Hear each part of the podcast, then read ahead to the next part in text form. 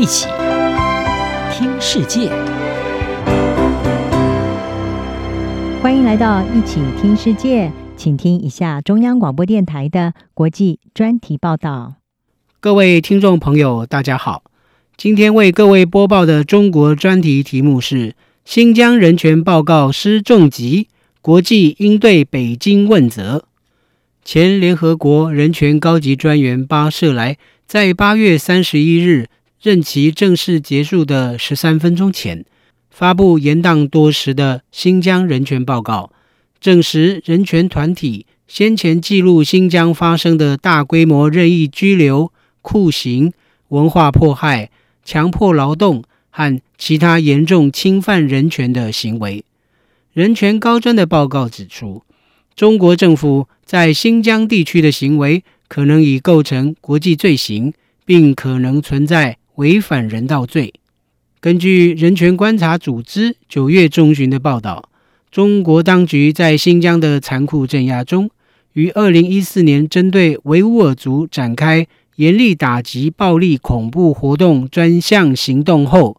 到二零一七年严打运动升级以来。根据中国在二零一九年公布、至今未曾更新的数据，估计新疆仍有五十万人被关押在该地区的监狱中。除此之外，另有维吾尔族与其他少数族裔被关入法外机构的政治教育营或审权拘留所，未经任何刑事审判。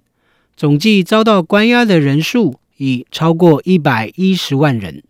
至于北京为何利用司法机构与法外机构分别关押维吾尔族及少数族裔，分析认为，这是为了粉饰国际社会对中国大规模打压维吾尔人的观感。人权观察中国部高级研究员王松莲指出，中国政府可能希望在新疆经由对嫌疑人的正式起诉，避免因为法外机构的政治教育营。大规模拘押少数民族引起国际关注。针对人权高专办发布的新疆人权报告，北京指控这份报告是由西方阴谋心腹撰写的政治工具。中国驻联合国日内瓦大使陈旭甚至语带恐吓地指出，北京与人权高专办未来的合作岌岌可危。他表示。我们不可能好像什么都没有发生过一样，就像没有这个报告一样继续合作。然而，中国方面对这份报告做出如此激烈的回应，也凸显联合国的新疆人权报告对北京带来一定程度的影响。华府智库史丁生研究中心中国计划主任孙运认为，联合国的这份报告最起码。会让中国在国际舞台感到难堪，特别是在中共即将于十月中旬召开第二十次全国代表大会前夕，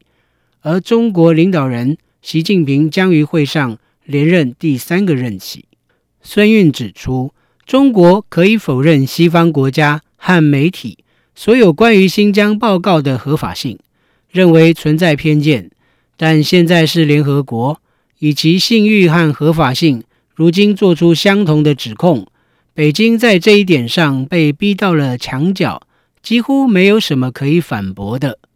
孙运表示，新疆人权报告对中国的国际形象造成负面打击，并且可能会对习近平九月在联合国大会发表讲话蒙上阴影。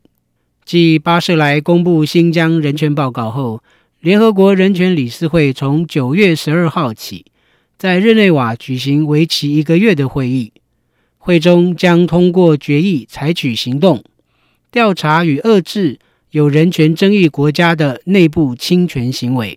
美国有线电视新闻网引述人权活动人士表示，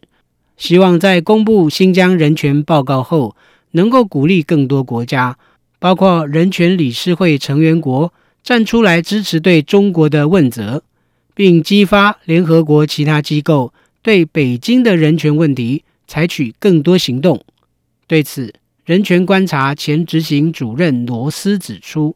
对于新疆报告的后续行动很重要，因为人权组织长期以来一直将巴舍莱的报告视为联合国展开更强硬行动的先决条件。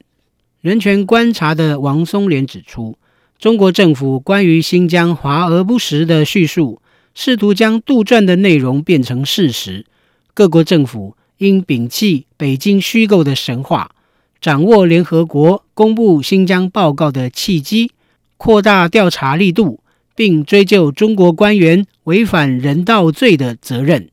以上专题是由张子清撰稿播报，谢谢各位的收听。